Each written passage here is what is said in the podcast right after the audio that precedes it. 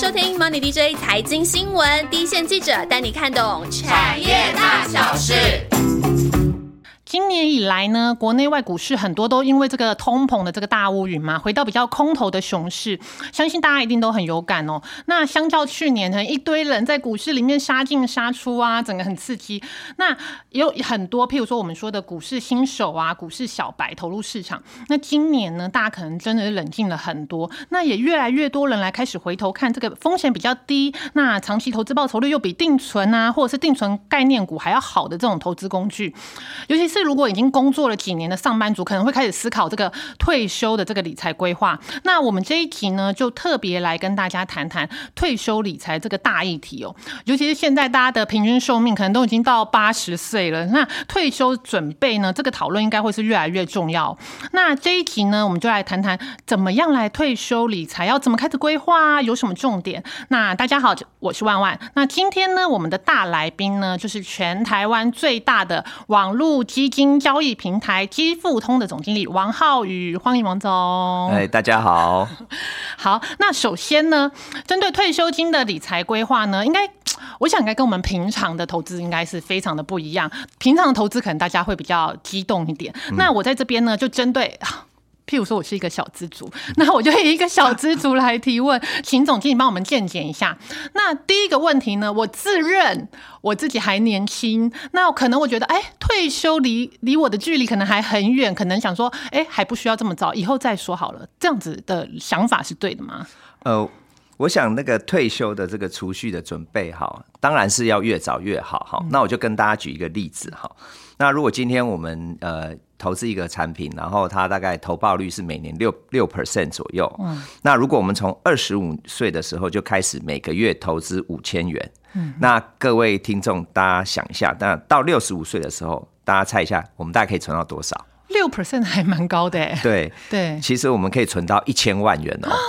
好，就有千万资产了。对，但是如果相反的，你说，哎，不急不急，我到四十岁再来存的话，那如果是从四十岁开始，同样的条件下，晚了十五年了，晚了十五年，你每个月就必须投入一万四千元，就是原本的将近两倍多了。对，所以呃，当然我们就是非常鼓励大家，就是退休准备这个一定要提早。嗯哼，从早一点就开始这样子。对，那我另外一个问题呢？哎，我知道我每我在工作的时候。啊，政府啊，或公司啊，都会帮我提拨劳退嘛。那是不是我哎，我就退休之后，我就哎有一本基本盘的劳退，那再大差不多再准备个现金，差不多五百万在手，这样子够吗？呃，应该这样子讲哈，就是说，呃，我们当然知道说政府这边好，包含有一些社会保险，好，可能有一些呃退休基金的这些制度哈。那但是呃，针对这个部分，大家也现在都理解说，一定要有一呃，一定会有一个缺口。嗯，那我我只是先提，就是说，大家在思考的时候呢，可能我们因为离未来很远，对，那我们可能不要过度的乐观，或是把它简单化，对，因为我们在这么长的期间里面，那包含现在呃年纪大了以后会有很多的风险，好，那我们这边大概简单讲有四个风险，四个风险，对，第一个的风险就是长寿风险。好，其其实这是好事嘛？对，这是好事。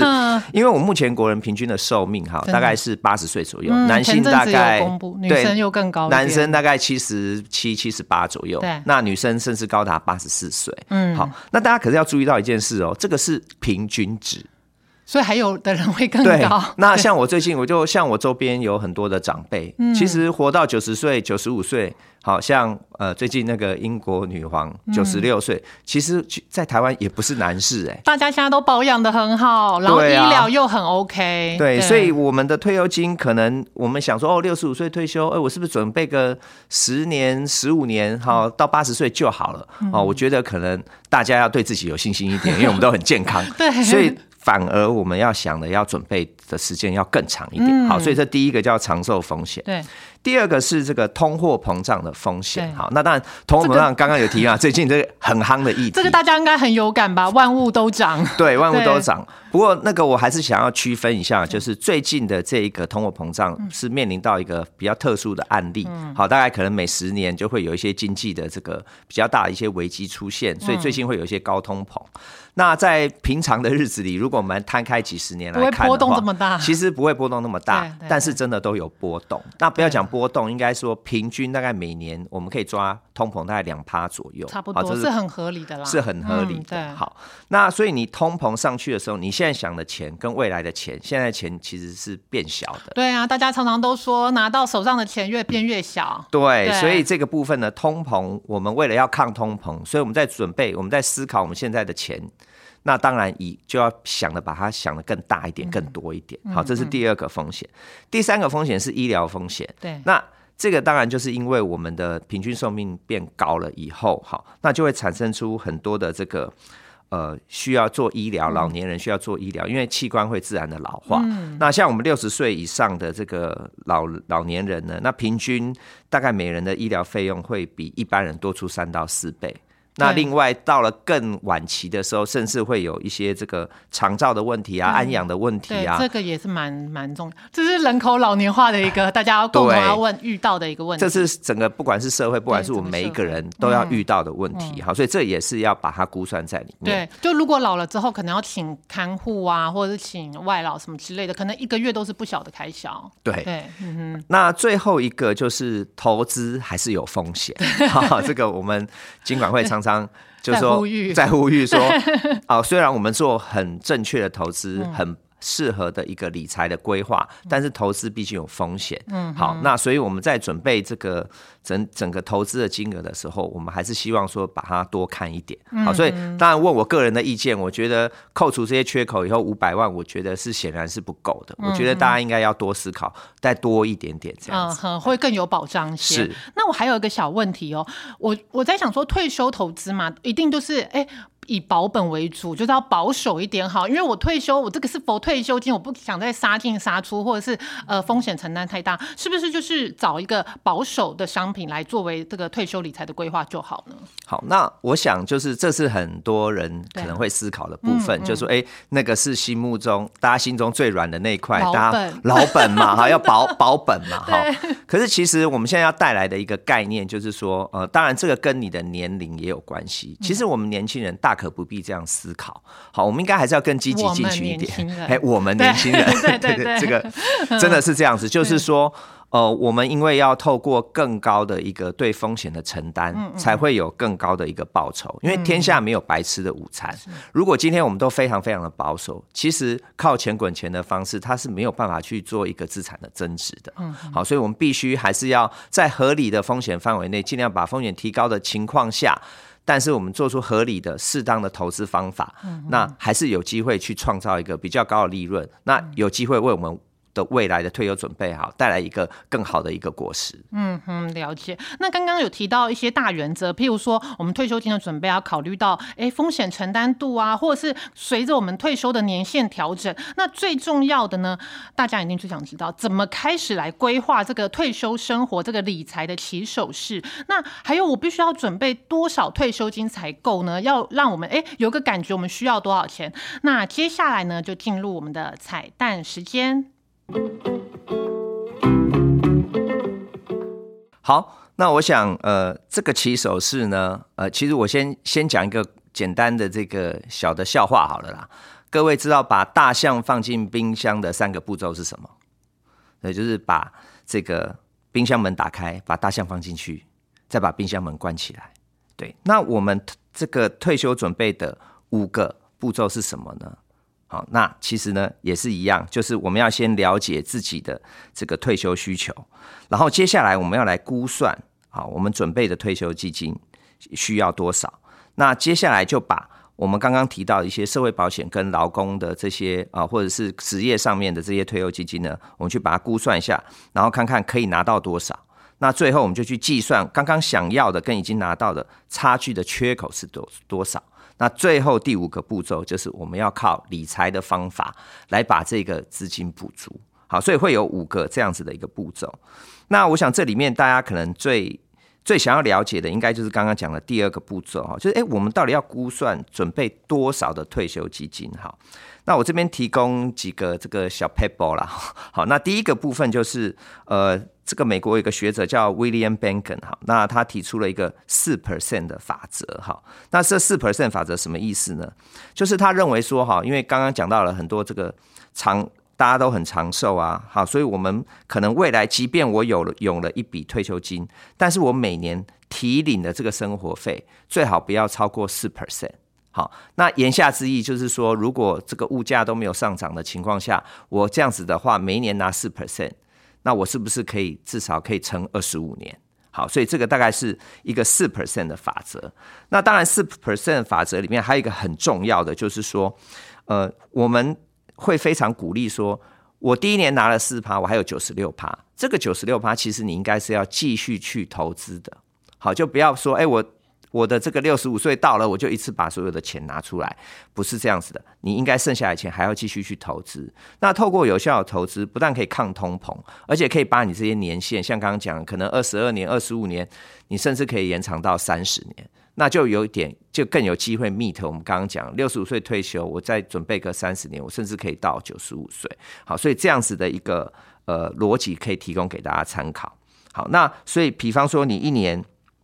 你预计说未来我每个月要花三万块的话，那一年就是三十六万。那用这个百分之四的法则，其实呢，你就知道你要准备九百万元。好，这是第一个部分。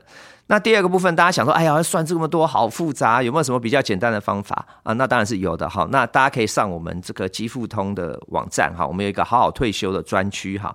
那这边有一个就是退休计算机，那他会简单问你一些条件啊，比方你几岁啦，你未来想要准备多少的这个呃这个所谓的退休金呢？他就会帮你去做一些计算哈。那更好的是，他还会告诉你说，如果说像刚刚讲的，如果呃你最后准备的是差不多要准备九百万，那可能呢，如果你的这个收益率是四趴的话，那你从现在开始哈，你每月的定期定额可能是多少钱？像如果是四趴的话，那如果你是三十五岁的话，可能你每月现在就要呃去这个定期定额一万三千两百零三元，那就可以达到这样子的一个目标。好，那我们大概知道说，譬如说，哎，我们退休金要准备多少之后呢？那当然，接下来下一步就要知道说，哎，适合来退休规划的这个投资工具是什么？那在准备退休金的这个过程之中呢，那当然投资标的是非常重要的事嘛。那我像根据调查呢，很多人大概有百分之四十三 percent 呢会选择银行的定存来作为主要是准备退休金的方式，当然就是非常的保守、非常稳定啦。那但是事实上呢，哎。现在的银行定存利率实在是偏低，这个应该大家都知道。所以呢，如果可以选择哎其他的投资工具，然后再做好我们的这个风险管理，就能让这个金融商品呢，可以让达成我们这个退休金理财这个目标的好帮手。那有没有什么样这种适合的投资工具呢？呃，我想呃，我一定会推荐去透过这个购买这个所谓的共同基金，好来做这个退休准备。好，那为什么呢？那其实有两个原因。好。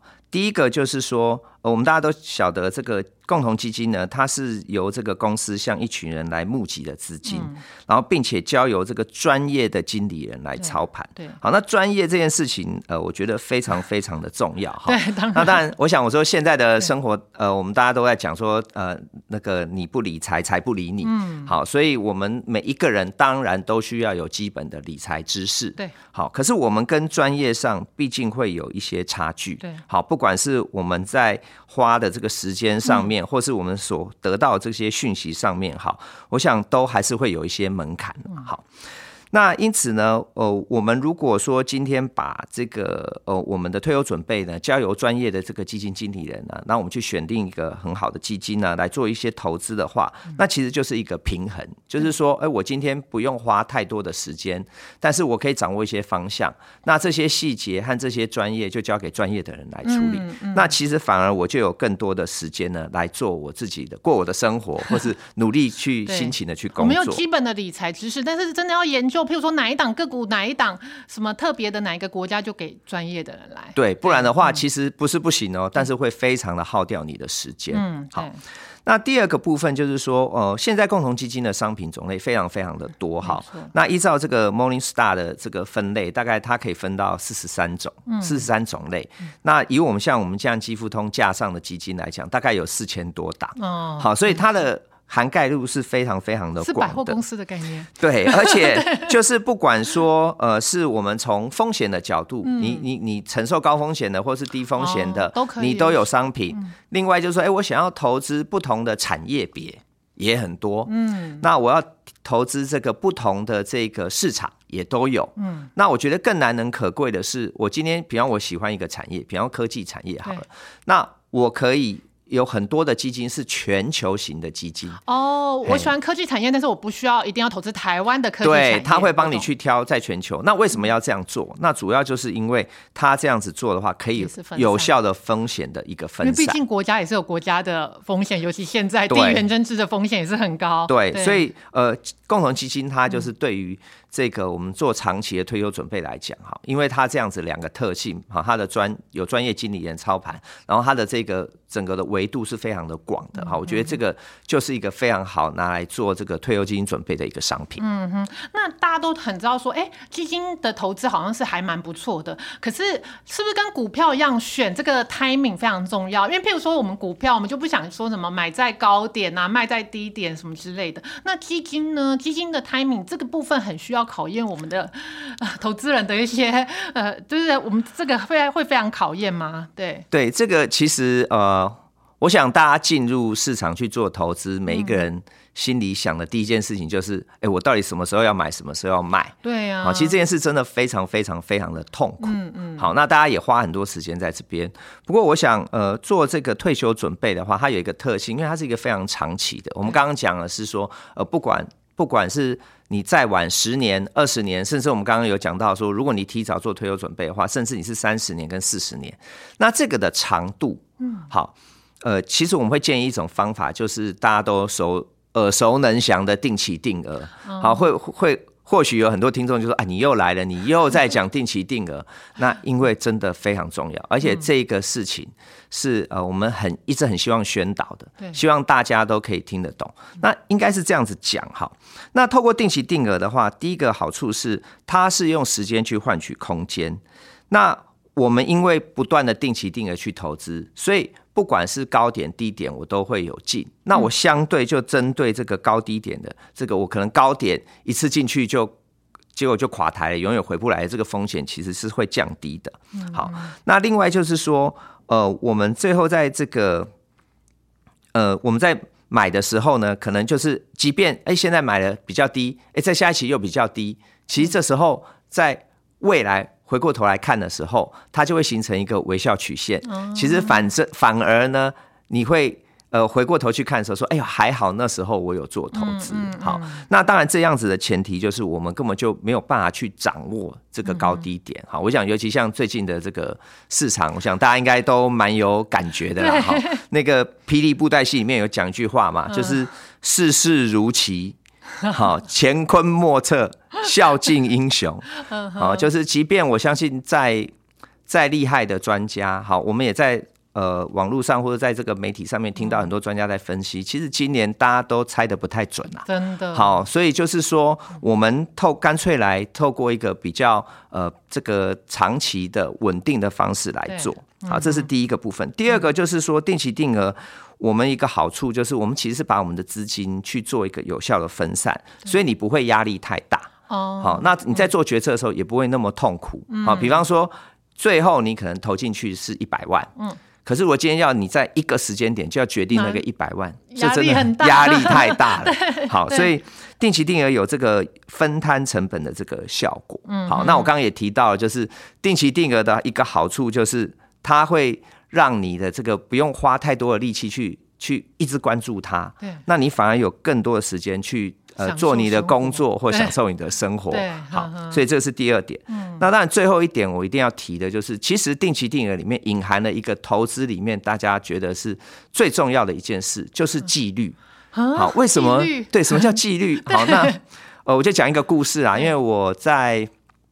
呃，我在这个呃求学的时候，我在呃美国，我是在念这个财经。嗯，好，那我当初的学校在这个 New Jersey，嗯就在纽约的这个在旁边。好，那我记得我刚好也是学财务的，所以我们有上一堂课。好，这堂课叫做这个 Technical Analysis，就是大家最喜欢的技术分析。嗯嗯嗯，那当下就会想说，哎呀，我这个老师啊，都是从华尔街来的，因为很近，很近，的确，对，哇，我去学华尔街的老师怎么做投资，哇，这个听起来真的太棒，他一定有很厉害的技巧。嗯，结果不骗各位哈，这个我们老师请了十位华尔街的这个投资的专家来帮我们上课，呃，大概有八位那个时候都讲了一件事情，他说、哦、我们这个投资啊，就是把我们的投资策略设定好了以后，我们就放在电脑里，我们我们就不要用人。然后我就问为什么呢？好、啊，你不是这个也没有很复杂，自己做就可以啊。他说哦，因为我们人类太感性了。啊所以如果今天不是用电脑强迫，那我可能就没有办法很理性的、很有纪律的去做投资。嗯，我人总是在低的时候会恐慌，高的时候会非常的觉得会更高，所以就会追高杀低。对对对，那呃，因此呢，我们回过头来讲，这个不是我讲的，这个就是这个连华尔街大家这个投资的专家，其实不管他的策略是什么，最重要是要保持你的纪律。嗯，那定期定额就是最容易让大家可以有一个纪律遵守，而且是很简单的方式。对对。你只要时间到了，每个月我都不要管它，就去扣。对。好，那即便是靠这样。强迫，你遵守这个纪律，对，所以即便是靠这样子 嗯。啊，其实反而对大家带来的这个不管是报酬和风险上面都是可以 control 的。嗯，好，所以这个呃，我们为什么一直在推定期定额？我想很重要的一个观念其实是纪律。对，所以纪律真的是非常重要。那我们都知道说，哎，投资基金真的是一个还不错的退休理财工具。哎，那基富通呢？基富通平台是有什么别人没有的呢？好，那呃那个积富通这个平台呢，我想第一个事情很重要的要跟大家报告的哈，就是我们积富通实际上我们背后的股东。呃，主要股东是呃呃所谓的基保结算所，那另外还有三十四位呃三十四家这个呃投信投顾的业者哈。那我们基富通的成立当初其实是在主管机关的政策推动之下，希望说用一个线上网络交易平台的方式来推动这个普惠金融，然后来推广宣导呃定期定额，还有这个好的这个理财教育，那以及投资。呃，这个退休准备等等，哈。那因此我们在呃目前我们有推出一个专案，就是好好退休的这样子一个平台，哈。那这个平台实际上是从去年的九月推出了，好。那到目前为止，其实已经有两万一千多人参加，嗯，好。那每个月的控款金额大概也都一点三七亿左右，哈。那呃，我们今天特别来介绍这个平台的原因，就是说，呃，刚刚讲到退休准备，好，那我们我们在这个平台上面呢，因为我们有特别去呃请了专家学者去制定了一些规则。好，来对我们的基金呢，把四千多档基金去做一个严格的筛选，嗯，然后搭配上我们这些呃一些投信机构呢，我们来提供一些这个呃非常适合大家做退休准备的基金。好，那目前我们架上大概有四十五档基金，好，那有一些不同的种类。对，那更重要的是，我们每年都会有一个委员会，那我们也会定期的来检视说这些基金它适不适合来做这个退休准备。哦好，所以这个是一个专家严选的概念。那第二个部分就是为了要推广这个普惠金融，好，那我想大家做退休准备，我们希望说能够不要额外加注的成本，就不要加到大家身上。好，所以我们是一个超低成本的啦。那甚至连我们合作的这个基金公司哈，我想大家都了解，一般的这个基金的管理费大概都会超过一趴、一点五啊，有的甚至到两趴。对对，但是我们这边希我们的投信公司呢，就是把很好的基金引进过来，但是它的这个整个经理费都不到一趴的。嗯，那至于手续费是很重要。这个好，那手续费呢？刚刚讲的，不管手续费啦、信托管理费啦、平台服务费啊这些，那我们几乎都就全部都不收。好，因为就是要推广嘛。哈、那此外，就是我们为了要鼓励大家养成刚刚讲的这个纪律，所以是定额的定对，只要你连续成功扣款二十四期，哈，就二十四个月，好，就大概两年左右的话，那就会拿到我们基富通的一个终身 VIP。这个 VIP 什么意思？就是不是只有好好退休基金，包含刚刚讲四千多档基金，未来你不管是要做子女教育准准备，哦好，整个平台或者是你要额外的投资，好，整个平台不管是单笔的，不管是定期定额的，我们全部都是零手续费。嗯，好，那当然这样做不外乎就是真的很希望宣导，然后希望说大家有一个非常正确的，然后提早来做这个退休基金的这个准备。好，那当然最后就是。我们这个好好退休准备平台，我们也考量到说，其实除了投资以外，刚刚有讲到很多长照啊，或者是可能。呃，有一些这个呃，可能需要用一些呃保险的部分来 cover 的部分，那我们这边也会有跟呃一些保险公司来合作。那透过我们这个平台，可以连接去我们的保险公司啦，去买一些像小额中老保险啊、定期寿险啊，或是重大疾病的这个健康保险等等。哈，那希望大家在这个追求资产的这个呃增值的过程中呢，同时可以享有这个保险的保障。嗯，好，所以大概这个我们积富通的平台。呃，最后就是非常希望我们的呃，不管今天我们的听众啊，或是我们的国民大众，大家正真正可以来正视这个退休准备的议题。嗯，而且退休准备的议题其实跟市场的好坏高高低低没有什么关系。好，那我还是建议大家，呃，如果今天有听到这样子的一个 一个声音，其实赶快来我们这边呃。来看一下这些资料，那赶快及早为你的这个未来的退休做一个准备。对，可以。刚刚有说提早做准备，我们可以更早存到这个千万资产。对。好，那我们今天呢，就针对这个退休理财聊了很多，包括哎，王总帮我们厘清一下，说针对退休理财啊，有什么样的误解啊？然后怎么样来粗略估计一下，说自己退休后还需要准备多少退休金？还有最重要的，适合退休理财的工具等等哦。不过我们还是要投呃提醒。大家一下哦，那基金投资呢有赚有赔，那申购前呢当然还是要看公开说明书。那今天我们的节目呢，很高兴是跟基富通合作，那我们的收获也很多，非常谢谢王总的分享哦，谢谢。那接下来呢，就进入我们的回复听众留言的时间喽。感谢好朋友让 J 每个礼拜都会帮我们留言打气哦。他有提到说，现在的市场真的是比气长，那要耐得住性子。嗯，你有提到说要看美国的法案的后续啊，相信这个 大家都很有感哦。大环境因为通膨都已经乌云罩顶了，然后三不五时又要来个晶片禁令啊，或者是呃政治上的议题干扰，让这个整个不确定性因素都在升高。不过我们团队呢，一定会持续跟大家一起用功，那介绍更多的。产业，然后更多的优质的好公司给大家。这礼拜的节目就到这边喽，那大家就下个礼拜见喽，拜拜。